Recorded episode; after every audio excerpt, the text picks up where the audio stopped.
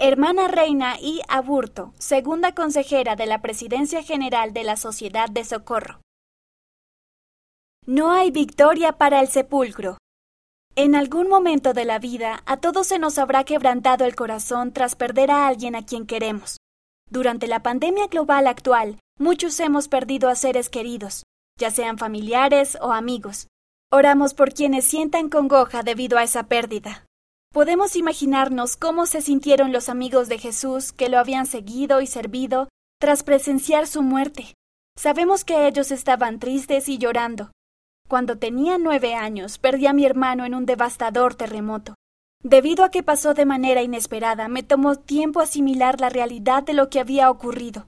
Tenía el corazón quebrantado por el pesar y me preguntaba ¿Qué sucedió con mi hermano? ¿Dónde está? ¿A dónde fue? ¿Volveré a verlo? Cerca de cuarenta años después, durante la Semana Santa, estaba meditando sobre la resurrección de Jesucristo y pensé en mi hermano. Ese día me di cuenta de que el Espíritu me había consolado en esa difícil época. Yo había recibido un testimonio de que el espíritu de mi hermano no está muerto, sino que vive. Él aún sigue progresando en su existencia eterna.